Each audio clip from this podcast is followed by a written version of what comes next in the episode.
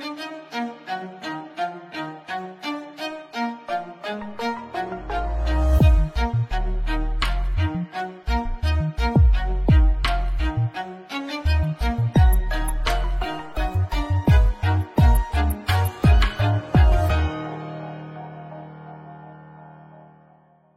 Olá, futeboleiros! Olá, futeboleiras! Futre apresenta Código Euro, episódio número 18. Estamos no ar para mais um episódio falando sobre futebol europeu. Hoje vamos falar bastante sobre seleções, né? duas em especial, Portugal e França.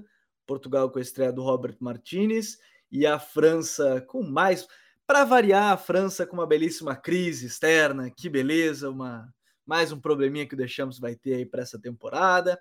E na Espanha, né, não a seleção espanhola, mas na Espanha, a demissão de Jorge Sampaoli de Sevilha e o anúncio de, do Mendilibar, ele foi ficou bastante tempo no, no Eibar, muita gente conhece ele pelo trabalho no Eibar, tem bastante coisa para a gente falar. E aqui ao meu lado hoje, minha dupla já, Gabi Mota. Salve, Gabi, tudo certo, meu parceiro? Fala, galera, tranquilo. Cara, data FIFA, geralmente a gente fica meio cabreiro, né? Porque fica sem aquela velocidade, aquela intensidade dos clubes, né? Notícia todo tempo, tudo. Mas tem uns temazinhos aí bom pra gente falar também. E o Sevilha ajudou a gente também a dar mais um temazinho aí. Pra gente, inclusive, falar dessa possibilidade de. Será que o Sevilha consegue ressurgir aí nessa temporada, né? Difícil. É, o Sevilha tá pedindo, tá? Tá pedindo. Ah, porque, olha, Vai ser uma briga feia. Acho que no final dos contos vai ser ou Sevilha ou Valência, mas vai ser uma briga feia lá na La Liga. Para ver qual grande do país vai, vai ser rebaixado, tá? Vini Dutra tá aqui com a gente também. Tudo certo, Vini? Salve, seja bem-vindo. Fala, Gabi. Fala, Gabi Mota. Estamos aí para mais uma. É, data FIFA, né? Agora, essa de reta final de temporada europeia.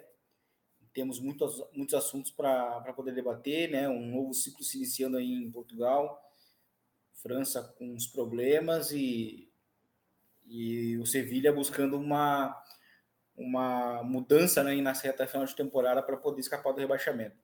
Então temos bastante assunto para poder debater e vai ser um prazer estar aqui com vocês.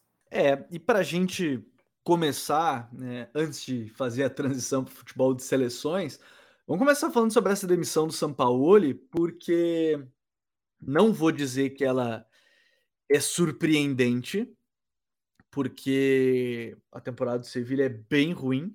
Sevilha hoje é o 14, tem 28 pontos na liga, tá só dois pontos à frente do Valência, que é o primeiro time que seria rebaixado, que é o 18, por isso que eu disse que é, a briga vai ser feia e até vale, né, como destaque, essa temporada pode ter um dos três, sinceramente, né? Espanhol, Valência e Sevilha, para mim é um deles. Um deles com certeza vai esse ano. Não vou dizer que minha torcida é para que seja o espanhol, mas poderia, né? Não teria nenhum problema o espanhol cair aí uma, uma temporadinha lá, mais uma, ficar na, na segunda, recém voltou, tá, tá difícil a vida para o espanhol.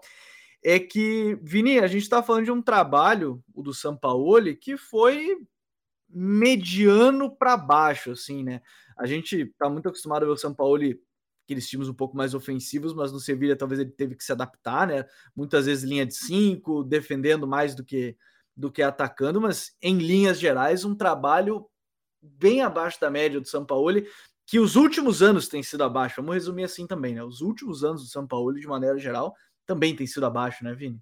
É, foi um trabalho muito é, muito aquém, né, do que se esperava. A temporada do Sevilha, ela ela está sendo uma temporada muito, muito ruim, né? Já vai para o seu terceiro treinador no ano. E eu acho que também uma coisa que contribui muito é, é que o São Paulo também pega esse time no meio da temporada, né?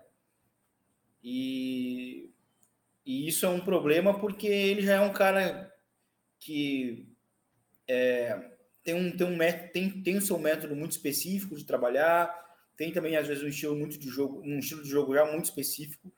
E o que a gente viu no Sevilha esse ano, é, não, né, com, na verdade, não esse ano não, né? Mas com o Sampaoli, a gente não viu uma identidade propriamente, né?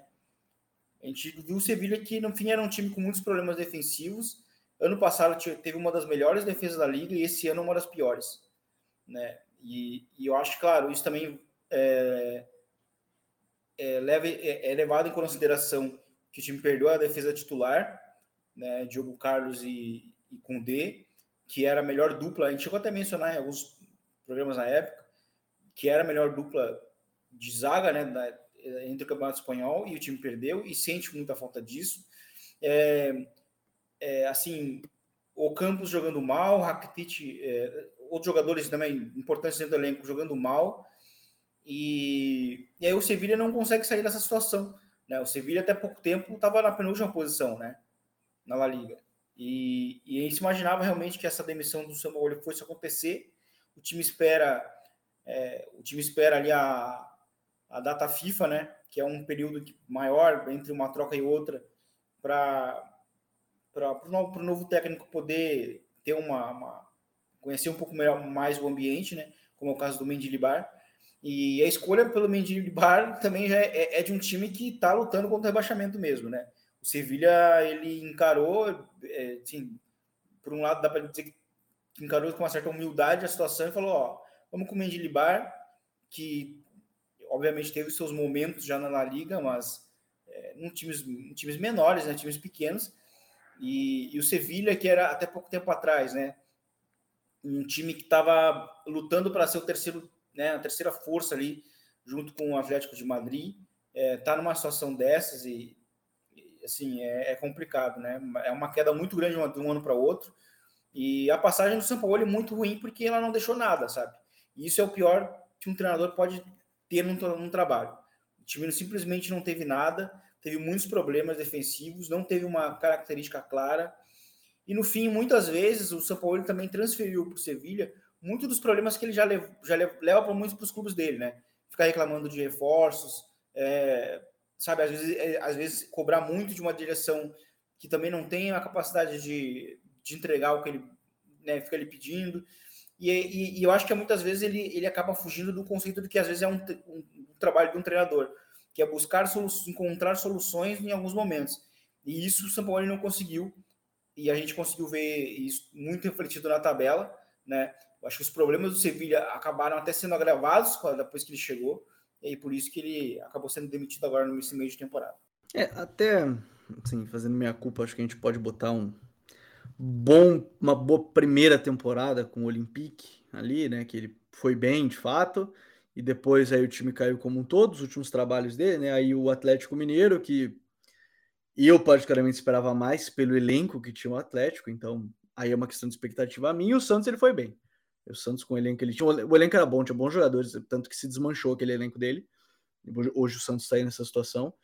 Mas, enfim, aí tem o da Argentina anterior. O trabalho atual do Sevilha foram 31 jogos, 13 vitórias, 6 empates e 12 derrotas.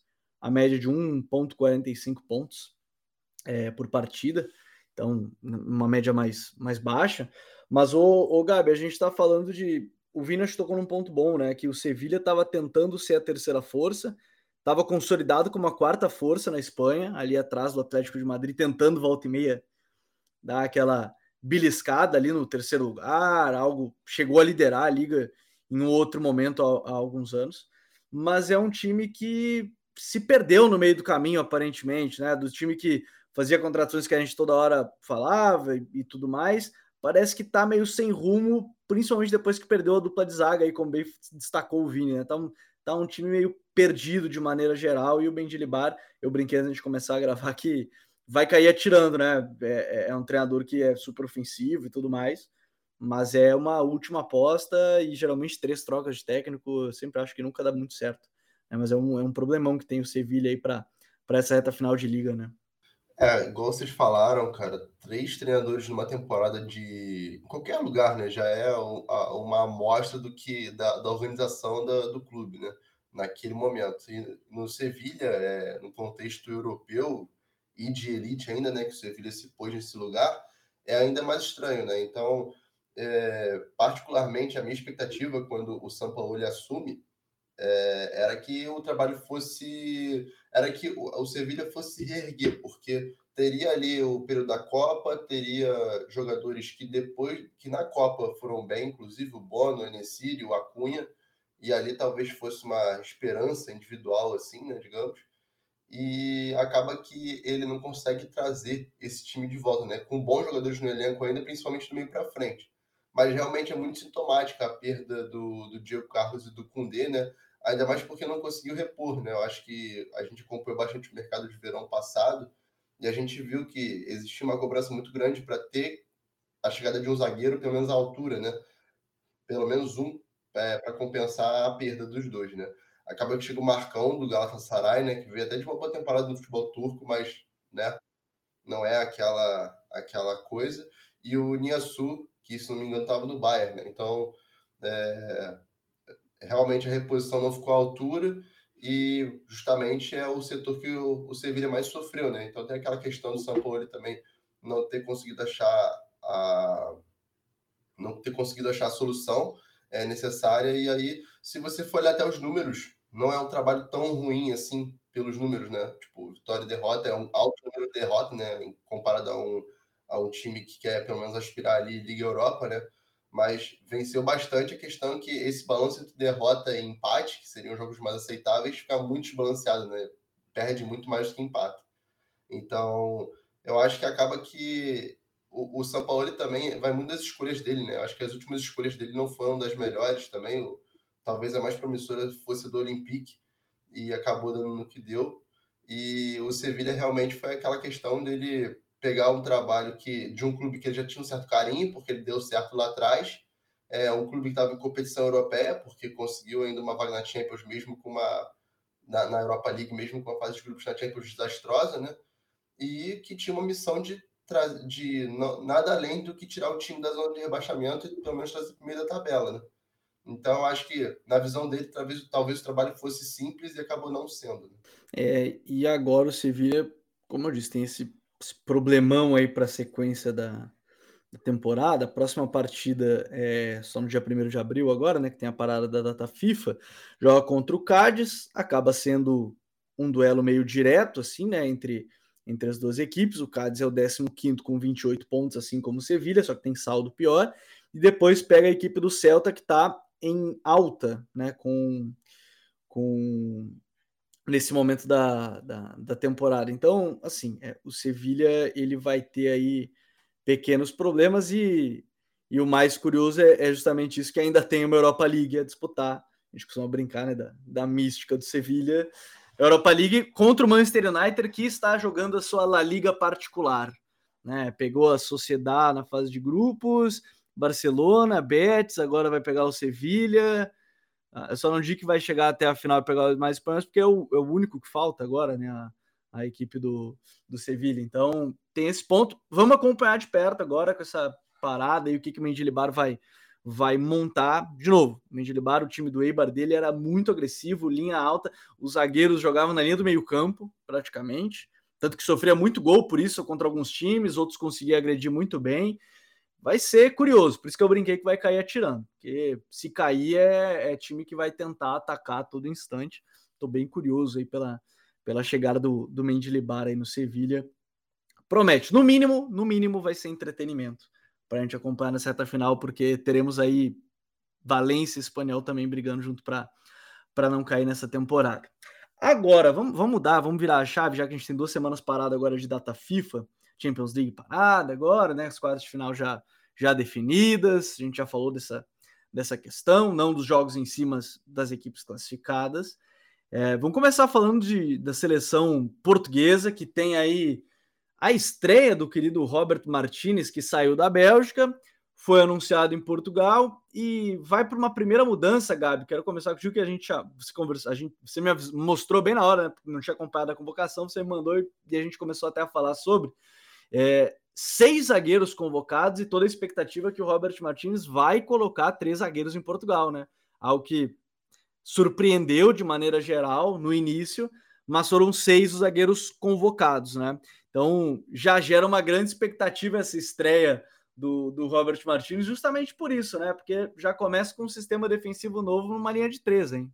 É, é assim, me surpreende o, o, o, número de zagueiros, né? Porque são seis zagueiros tirando Danilo Pereira, né? Então, assim, é, são sete. Tem. É, e só um é canhoto, né? Que é o Gonçalo Inácio do esporte.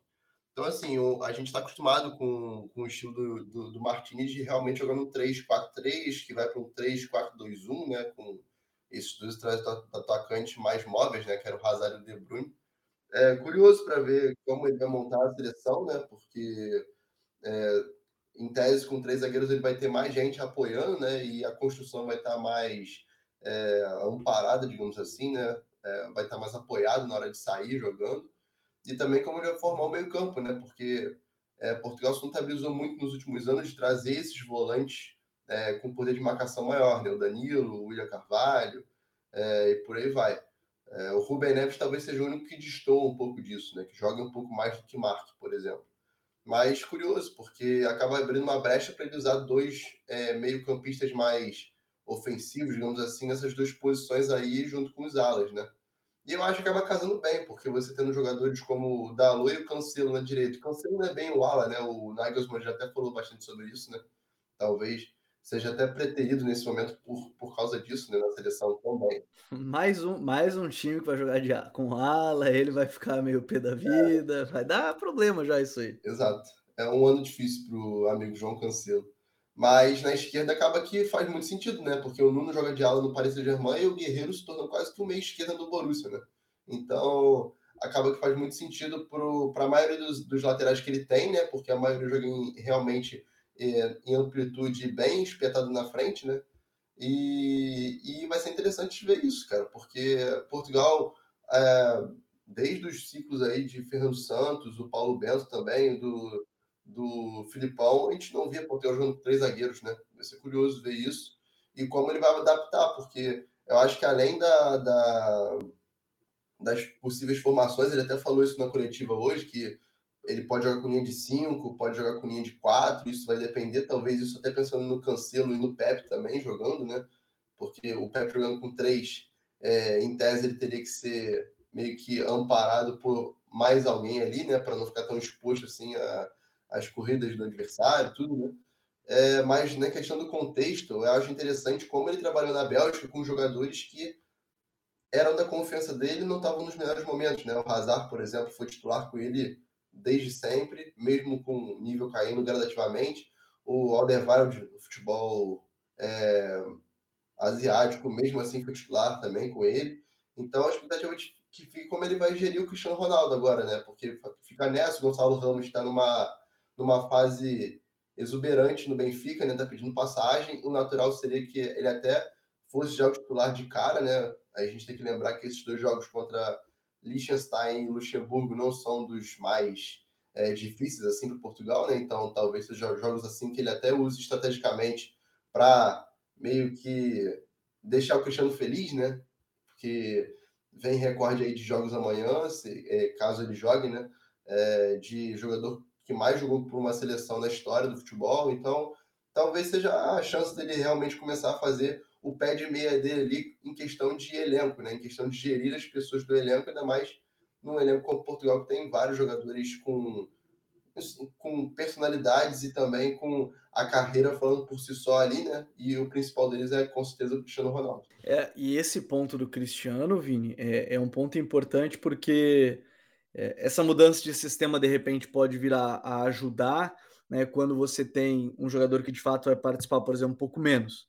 Né? Natural, totalmente natural, jogadores desse, desse nível, o Klopp mesmo brincava, né? Que esses dois, ele ou o Messi, não precisavam marcar, é de repente conseguir juntar, né? Você coloca os três zagueiros, conseguir juntar aí o Bernardo Silva, o Cristiano, o próprio João Félix Claro, e ainda você tem Rafael Leão e Gonçalo Ramos, né? Acho que o grande desafio nesse meio todo é conseguir juntar e jogar com todos esses talentos aí que ele tem à disposição do meio para frente, principalmente, principalmente no ataque, né? Que tem em Portugal nesse momento, Vini. É, e assim, até pela escalação e pela quantidade de zagueiros na presentes, eu acho que a gente já pode dizer que assim, Roberto Martins vai tentar fazer coisas parecidas que ele fez é, na Bélgica, né? Pelo menos os, os, pilares do modelo de jogo.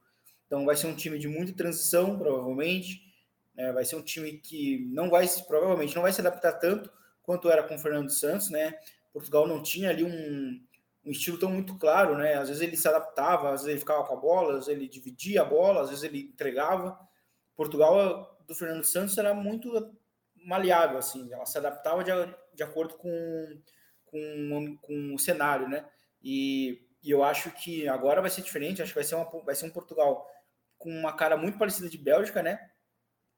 E, e eu, eu acho que esse é o grande desafio, assim, porque do Roberto Martins, porque eu acho que depois da Euro, né, vencida por Portugal, é, Portugal meio que estagnou num, num, certo nível, assim, porque a gente tinha muita expectativa ah, desde quando Portugal perdeu a Euro Sub-21 para a Suécia em 2016, né, 2016, 2017, que que a gente imaginava, bom, esse time aqui, esse, esse, esse elenco vai ser o que vai é, acompanhar o final de carreira do Cristiano Ronaldo, né? E isso meio que se confirmou. Só que é, faltou para Portugal esse passo adiante mesmo, né? Então, assim, Portugal pode render mais do que a gente viu nos últimos, nas últimas, na, nas últimas, na última Euro e na última Copa do Mundo. E eu acho que Roberto Martins vai tentar entregar esse time de, de transição, né? É, resta ver como que o Cristiano Ronaldo também vai jogar nesse cenário, porque ele também já perdeu muito, né? Esse, essa velocidade que ele tinha antes. O próprio, a reta final dele de Real Madrid, o Real Madrid era um time que não tinha, não tinha muita ameaça em transição e, e partia muito também da presença dele, até porque o Bale muitas vezes estava lesionado e, e, na, e na reta, nos últimos dois anos ele se tornou banco do Isco, né? Então, é, o Cristiano também deixou essa ameaça em campo aberto. Mas, ao mesmo tempo, o Cristiano do, do Fernando Santos tinha momentos em que ele criava muito de costas para o gol, né? Tinha que sair da área, gerava jogo.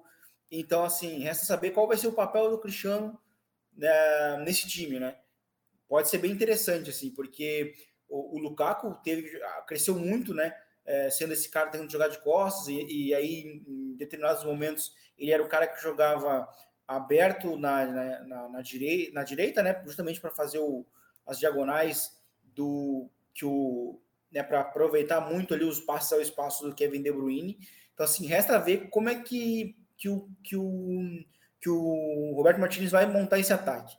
Acho que a defesa está muito clara que vai ser linha de três, vão ter dois alas, e o time, né, Portugal atualmente está contando com vários jogadores que estão bem, e, e resta saber de fato o ataque. O ataque é uma grande incógnita, mas ao mesmo tempo ele te entrega muitas características diferentes, né? Rafael Leão, por exemplo, pode somar muito nas transições, porque é muito rápido, e também pode emular essas, essa, esses movimentos em diagonal, só que aí, claro, vindo da direita, da, da esquerda para o centro, né? E, então, assim, fica, fica essa expectativa. Acho que Portugal tem, tem possibilidade para novamente ir longe numa competição grande. E resta ver como é que vai ser essa mudança. É, porque assim, né, o Gabi, a gente está falando dessa questão do desafio do, dele, porque ao mesmo tempo que é, por exemplo, como você citou, né, a questão do recorde de participações do Cristiano e, e tudo mais, é, o Roberto Martins chegou também para fazer essa. Eu não vou dizer que ele chegou para fazer a transição, porque tem muitos jogadores que talvez já devessem estar jogando mais, mais regularidade. Mas talvez a grande missão que Portugal tenha dado para ele é: ó, agora você tem que jogar com esses caras aqui também. Né? É, é como montar esse time de repente ah, digamos que ele vai montar um time para o João Félix, um time para o Bernardo.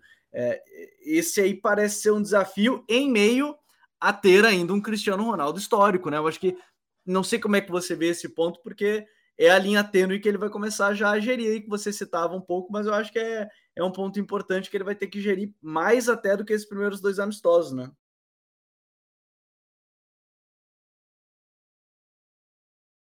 Não, sem dúvida. Eu acho que acaba ajudando muito ele o fato de que o, o Cristiano aparentemente não está com uma meta muito clara de até quando ele quer jogar na seleção. Em Portugal dizem que ele vai jogar na seleção até quando ele quiser. Mas foi perguntado para ele na, na coletiva hoje, ele falou que não, assim, não mira propriamente a Copa do Mundo de 26, por exemplo, que ele estaria com 41 anos. Mas que a Euro, logicamente, ele está mirando porque está participando da eliminatória. Então, assim, querendo ou não, cara, a eliminatória da Euro te dá muitas possibilidades de você rodar o elenco, né? Porque o nível de enfrentamento é muito menor, né? E nesses dois jogos, ainda mais contra Liechtenstein, que é em casa ainda, no, no Alvalade, que é um estádio especial para o Cristiano, esses enredos vão ajudando ao, o, o Roberto Martinez a, a, ter esse, esse tipo de noção de como ele vai rodar, né? Mas é, em todas as, as, as falas do Martins, ele deixa muito claro que o Cristiano está é, tá ali não só para agregar no campo, seja como titular ou como substituto, mas principalmente como líder e pela experiência dele, né? Ele cita muito a experiência do Cristiano, até mais do que ele pode agregar no campo, né? Acho que ele pensa muito mais nisso porque é menos redundante do que o campo em si, né? O campo é muito redundante, você ficar falando isso o tempo inteiro, né? É... E, e, também pesa o fato de que o Gonçalo Ramos está jogando muito, né? E na Copa, quando ele entrou, ele entregou demais, né? Inclusive, perguntam hoje, porque em Portugal eles têm muito esse, essa noção de que o Cristiano é um pouco intocável, apesar deles não, não terem, não serem a favor disso, né? Muitos do, do povo português estão insatisfeitos do Cristiano ser, inclusive, convocado. Mas eles perguntaram ao Roberto Martins hoje se existia a possibilidade de montar um time em algumas partidas com o Gonçalo Ramos e o Cristiano Ronaldo juntos.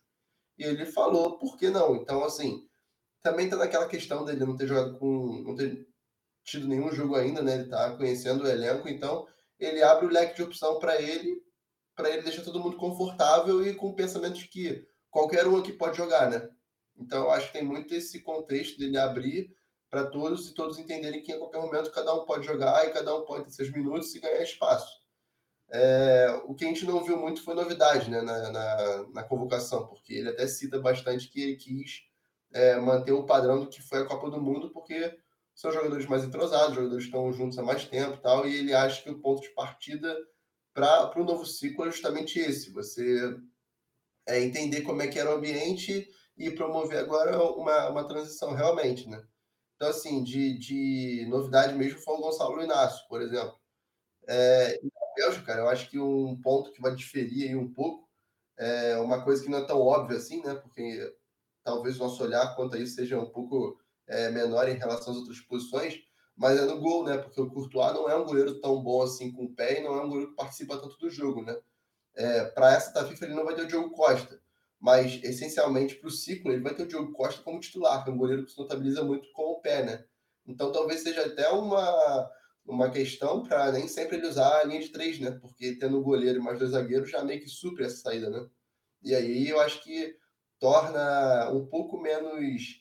É, torna um pouco menos é, óbvio o que ele vai fazer, né? Traz menos obviedade para como ele vai jogar, porque nem sempre a gente vai ver uma linha de três ou uma linha de cinco ali é, atrás por conta do Diogo. Que fase também do próprio Diogo Costa, né? Que está sendo um dos principais goleiros da, da Europa na, na temporada. É por isso que eu digo, ele, ele vai comandar uma renovação, entre aspas, porque já tem muito jogador que está pedindo passagem nesse momento para estar tá atuando pela seleção de Portugal. E por isso que é um dos, do, dos times, uma das seleções, nessa data FIFA que eu tenho mais, mais curiosidade nesse nesse momento aí para acompanhar como é que ele vai encaixar o time, como é que ele está pensando o time nesses primeiros amistosos aí que ele. Amistosos não, né? Jogos aí que ele vai ter nessa caminhada aí com a seleção de Portugal. E se a gente sai de Portugal e vai à França, Cara, a França, Vini, toda semana, toda vez que a gente fala da França aqui, eu, eu, acho que a gente nunca tem uma pauta, tirando no período da Copa, que chegou até a final e tudo mais, e mesmo durante a Copa tinha problema, nunca vi a gente falar da França, não, o clima tá tranquilo, Deschamps está aí num, num clima bom, tudo certo, porque com a aposentadoria do Loris e do Varane, né, da seleção francesa, todo mundo esperava que a braceira de capitão ia para Antoine Griezmann, né? Que é o grande, é quase que o, o Deschamps dentro de campo representado, né? O cara que faz tudo para o Deschamps dentro de campo, já foi segundo volante praticamente, terceiro homem de meio, meia, ponta. Cara, jogou de tudo, jogava em todas pro para ajudar ali a, a, seleção da França a engrenar. Era batedor de pênalti, era batedor de falta, era, enfim, tudo. E no final das contas, a braçadeira vai para Mbappé e as informações lá na França dão conta de que o Griezmann ficou pé da vida, para não dizer outras coisas, e inclusive já está pensando em se aposentar da seleção francesa depois dessa. O Deschamps parece que não pensou muito nessa questão, ou é claro que o Mbappé também pede passagem, talvez pelo vídeo que a gente viu no intervalo do jogo contra, contra a Argentina, né? Que ele foi bem enfático e ajudou o time de fato, mas de maneira geral, não é uma bela forma de começar, recomeçar um novo ciclo, pensando em euro já com uma bela crise dessa, com um dos seus melhores jogadores, né, Vini? Sim, é, é uma situação difícil, né? Porque realmente o, o natural seria essa abraçadeira aí para o Griezmann, por ser um jogador mais experiente, por, é, por já ser um líder há muito tempo né, da seleção, é, participou do, do, processo basicamente inteiro do, do, da passagem do, do Deschamps na seleção, né? E, e aí, assim, é, soma-se também a, a, ao comportamento do Mbappé é, meio que é, controlador, digamos assim, no PSG, né? Um cara que meio que, meio que ter, quer ter o controle de tudo, quer estar tá acima de tudo. É, o Macri, o próprio presidente da França ajudou, né? É, a permanecer, né? A permanência do Mbappé. Isso. E, e que, inclusive, do, é, durante né, a, a, o momento da, da, da, da, quando os jogadores estavam recebendo a, a, premiação, né, as medalhas, o Macri estava todo momento ali junto com o Mbappé, né, é, consolando, e, e, e, isso também traz um traz assim uma, uma, um ambiente meio chato, né? Tipo assim, como é que se, como, como se ele, só ele fosse o, o, como se fosse assim um privilegiado e, e, e, é uma situação realmente difícil, sabe? Porque a gente entende que o, o Deschamps provavelmente está querendo, provavelmente ele também enxergou uma liderança no Mbappé, que eu acho que que é bem clara também nele, mas ele tentou agregar ele ser o líder é, técnico, né, o melhor jogador da França, com a imagem que ele deixou na final, com, sei lá, tudo que ele representa hoje, mas né, acabou esquecendo do, do verdadeiro líder natural do time, que era o, o Griezmann, né? Ou, ou pelo menos nesse primeiro momento ele deveria assumir essa, a abraçadeira e aí talvez o Mbappé ganhar ali ó, ser o vice-capitão né, do, time na seleção. Isso tornou um negócio chato. E, e tá com cara realmente de que, de que o Griezmann não vai permanecer. Né? A seleção francesa tem, esses, tem, tem tido esses problemas e, é, e chama atenção porque assim a França chegou mal na Copa do Mundo, é, assim, é, chegou mal, chegou jogando mal, chegou com alguns problemas, chegou com as lesões, né, minando o time e com uma expectativa de que a França poderia ser um fiasco. A França não foi o fiasco. A França chegou até a final, quase virou o jogo terminou com uma imagem muito positiva, né? Principalmente o Mbappé. E aí agora, quando vai retomar o ciclo, já tem uma grande polêmica. É, principalmente depois que o Deschamps vai permanece também na seleção, né? Porque tinha essa tinha essa, essa incógnita, né? essa dúvida se ia assumir o Zidane, se ia assumir o treinador, se o Deschamps iria sair. E aí já é uma grande, já é um grande problema para o pro, pro Deschamps assumir, assumir, porque mesmo que o Griezmann é, saia, vai ficar um ambiente. Minimamente vai ter alguém que vai concordar com o Griezmann, né, dentro do elenco. Então, Sim. complicado. complicado. É, porque ele tá tendo que gerir também a questão do Benzema, que agora foi mais enfático, né, na situação da, da lesão, né, que segundo todas as fontes, de fato, não era grave, que ele poderia jogar a partir do mata-mata com, com, a seleção francesa.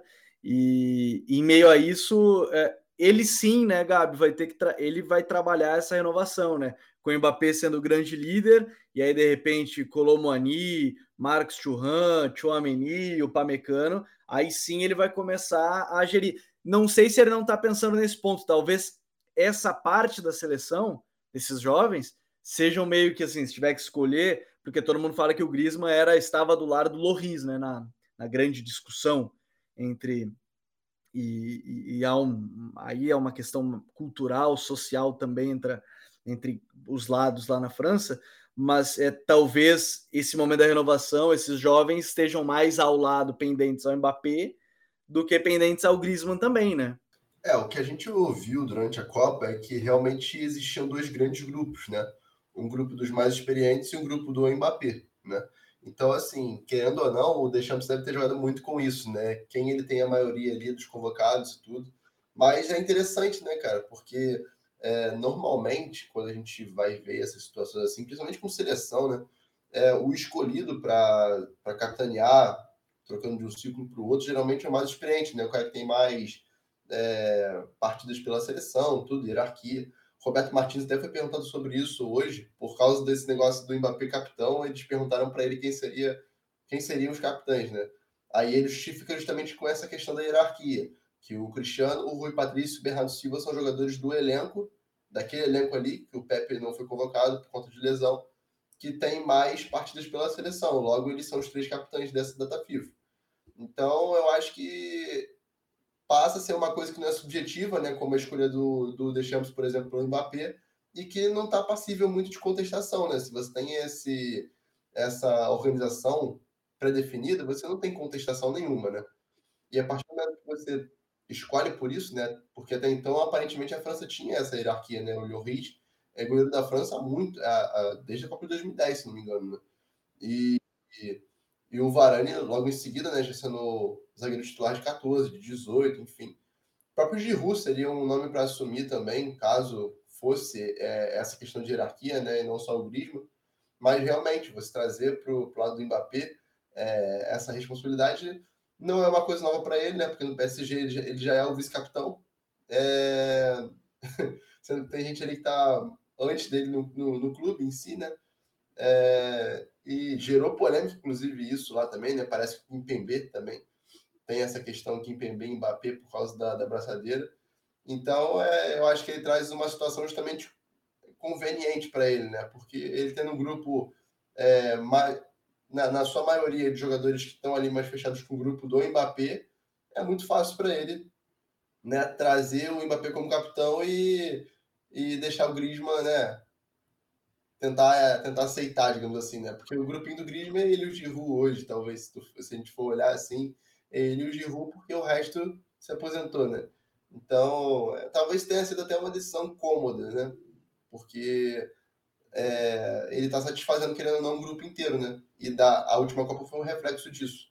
Quando o Mbappé assumiu, digamos, o protagonismo, e não o Benzema, como foi na, na outra na Euro, né? Que o Benzema retornou jogou, foi o melhor jogador da França, tudo é, aparentemente o time rendeu melhor e existia uma aceitação maior com relação a isso, né? Então, talvez tenha sido basicamente conveniente para ele essa decisão. É, e assim, uh, acho que tem um ponto importante, o pessoal gosta de brincar que é a Mbappé Gang, né? Que é o grupo dele, o, a França, o Deschamps está dando a morta pro PSG, a gente falou que cara, tá todo, se tem uma geração do lado do Mbappé, alô, Alô PSG, faça, faça o simples.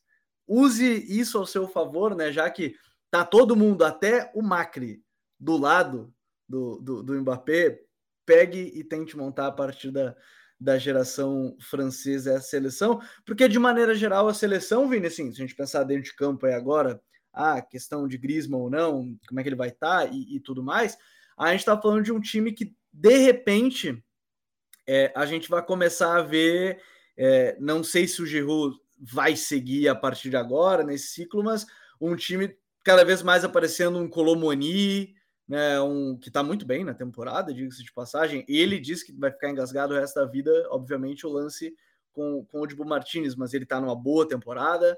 É, de repente, o Marcos Thuram, o Dembélé. É, acho que a gente vai começar a ver cada vez mais esse time, né? Só que, de fato, um Griezmann novo a seleção francesa não tem. Inclusive, essa semana perdeu o Awar, né? Que decidiu que vai, vai defender a, a, seleção argelina, inclusive, né? Que é sua nacionalidade de origem, mas é uma seleção francesa que acho que cada vez mais a gente vai ver talvez o time que a gente viu no segundo tempo contra a França, né? Que é sem o Giroud, contra a Argentina, sem o Giroud e com um time bem mais móvel lá na frente, hein? É, tá dando indícios disso. É, é, e eu acho que faz sentido, assim, né? É, é uma seleção atual que realmente está, a seleção mais jovem, né? Ela está muito mais ligada ao Mbappé. É, né, o Mbappé acaba se tornando o líder para eles, né? A referência. E eu acho que a tendência é essa, né? Eu acho que a tendência é essa, e, faz muito sentido também o, o Deschamps é, priorizar isso, justamente porque são jogadores mais jovens. Então, se a gente, se a gente for ver, se a gente começar a ver a partir de agora Colomwani titular, é, ganhando mais espaço, é, é, pensando no ciclo, né? É pensando, em, é pensando em 2026, né? Porque ele está fazendo uma grande temporada, é, realmente no, no, no, Frankfurt. É um cara que dificilmente vai, vai permanecer lá na Alemanha, vai para algum grande clube de Champions League. É, e ele está dando essa, sabe, essa oportunidade para é, ele já ir crescendo jogando agora nesse, nesse início de ciclo, para quando, quando chegar em 2026 ser uma, um dos, dos pilares do time, né? E, e, conseguindo fazer algo similar ao que o Giroud faz, né?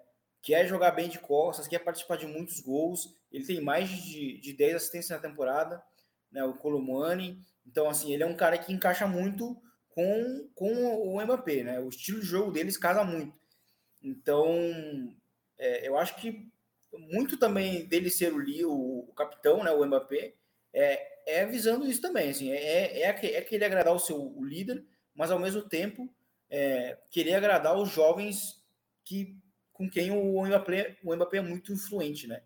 E, e eu acho que muito natural isso também, porque curiosamente, né, esses jovens jogadores que encaixam com o Mbappé, é, eles, eles, eles encaixam muito na ideia de deixar a França mais equilibrada, principalmente em, termos defensivos, né? Ter o Marcos Thuram jogando pelos lados significa ter um defensor que a França não teve é, nos jogos que o Mbappé é, jogou, jogava como, como atacante pela esquerda. Então, assim, é, é são coincidências boas para a França e que eu acho que o Deschamps está buscando aproveitar. É, eu, eu confesso que eu estou bem bem curioso para isso, porque me parece que vai por esse lado, né, de, de, de por onde por onde vai a, a seleção francesa nessa renovação, obviamente tudo se encaminha para cada vez mais ser o time do, do Mbappé, e já era o time do Mbappé, mas que tinha ali, de novo, um, coadjuvante como o Griezmann, você não abre mão, obviamente, mas que agora talvez é, a gente vai ver uma, uma, uma mudança mas é a, a seleção para ficar de olho, assim, no sentido até dessa renovação desse meio, né? Se a gente pegar o time como um todo, né, Gabi? É uma, seleção, é uma geração, assim, que é, gera muita expectativa. E, de novo, eu brinco é o Mbappé Gang, mas é porque é uma geração que é no mínimo mais umas duas Copas fácil em, em alto nível que tem aí, né? Principalmente as peças de meio campo, né? Se a gente for olhar aqui os convocados, tem o Tchouameni... É, duas eu até falo por cima, né? Se duvidar, são três. É. Camavinga também, o Fofana do Mônaco também, que é ótimo, inclusive, talvez seja até um alvo do Paris Saint-Germain, se eles forem seguir essa linha aí de é, trazer a identidade francesa realmente para o clube, né? E jogador de ataque, assim, acho que dispensa comentário, né? Porque tendo o Colomani, o Diaby, o Coman, que tem muito, muita coisa para apresentar ainda, o Marcos Thuram também, de novo clube agora, a partir de, de junho, né? A gente vai ver onde ele vai para onde ele vai acabar indo, e uma defesa também que Saliba e o Pamecano é defesa para 10 anos aí de seleção. É impressionante como é que a, a, a, a, seleção francesa se retroalimenta né, pela, pela formação e tudo. Então, é, realmente empolga tanto quanto as últimas gerações, né? Porque são jogadores que, mesmo jovens, já apresentam muita maturidade dentro do campo e muitas qualidades, né? Com a evolução do, que o futebol vem trazendo, né, de tecnologia, de análise, enfim. E a gente vê que a, as gerações realmente estão estão se retroalimentando, digamos assim, para não perder é, a competitividade, né? Então a França facilmente vai vir como uma grande favorita para a próxima Copa, dando tudo certo, né? Com o Deschamps saindo ali. E a gente vai acompanhar nessa data FIFA essas e outras situações. Tem estreia do reestreia do Ronald Koeman também, né? Como treinador da, da Holanda. É, aí não é na Europa, mas é, tem aí o primeiro jogo da Argentina é, pós-título mundial contra a seleção do Panamá no Monumental, que está reformado, agora cabem quase 100 mil pessoas lá, vai ser uma loucura. Já está sendo uma loucura, né? A gente está vendo vídeo aí a, a rodo dos jogadores e tudo mais. E, enfim, a gente vai acompanhar de perto. E na seleção da Itália também, né? Inclusive, tem texto lá no site do, do Matteo Retegui, novo nove italiano, será? Mantini disse que convocou ele porque precisava de alguém que faça gols. E ele tá fazendo gols no campeonato argentino. Tem análise completinha no site. Gabi, valeu. Semana que vem a gente tá de volta e a gente já dá um, um geral do que aconteceu aí na, na data FIFA, nos primeiros jogos, que aconteceu, mas a gente vai analisando o que acontece a partir de agora nessas próximas duas semanas. Valeu! Valeu, galera. E se eu puder dar uma diquinha aí para alguém acompanhar uma seleção nessa data FIFA, o Gabriel falou bem aqui da Itália. E eu convido vocês a assistir a Italiança Data FIFA com esses novos nomes aí, principalmente um atacante que eu aprecio muito, apesar da temporada que não está à altura no West Ham, que é Gianluca Scamacca. É, a seleção italiana é que gera mais expectativa para esse próximo ciclo de Copa do Mundo. Vini, valeu, meu parceiro. Até semana que vem. Valeu, Gabi. Valeu, Gabi Mota. Tamo aí. A, a Espanha também, né? Começa um novo ciclo agora. Na, nessa, nessa data FIFA. Promete ser diferente. É, vamos ver como é que vai ser. A Espanha, a Espanha do Luiz Henrique sempre foi uma seleção que competiu bem, apesar de ser, ter, sempre ter, ter sido vista com, com olhos meio críticos, né? não, não nada convincente, mas em campo sempre conseguiu convencer mesmo e ter bons resultados. E agora vai ter uma mudança e vamos ver como é que vai é, como é que vai ser, porque a, a, Espanha é uma seleção que tem um elenco jovem muito promissor, né? Para o próximo para 2026. A gente falava muito que a Espanha pré-Copa do Mundo ano passado, seria, na verdade, no ano, a, o auge, provavelmente, ou pelo menos o primeiro tiro dessa seleção seria 2026. E então, assim, é, uma, é um início de caminhada que eu acho que vale a pena a gente poder acompanhar. E vamos ver que tipo de, de coisas novas que a, a, a Laroja vai conseguir nos apresentar. É, ficaremos de olho também nessas e outros detalhes ao longo da primeira data FIFA e pós-Copa do Mundo. Então, futeboleiros e futeboleiras, obrigado a todos que nos acompanharam. Mais um Código Euro. A gente volta na próxima quinta-feira e um recado muito importante para você acompanhar até a final, vai estar tá sabendo, né? A partir de domingo, você gosta de futebol brasileiro, a partir de domingo começa o Guia Tático do Campeonato Brasileiro 2023. 20 dias seguidos de conteúdo em áudio, texto, vídeo, todas as plataformas para você. Então, só você que acompanha até o final já está sabendo dessa novidade. Grande abraço para todo mundo, nós voltamos na próxima semana. Valeu, tchau!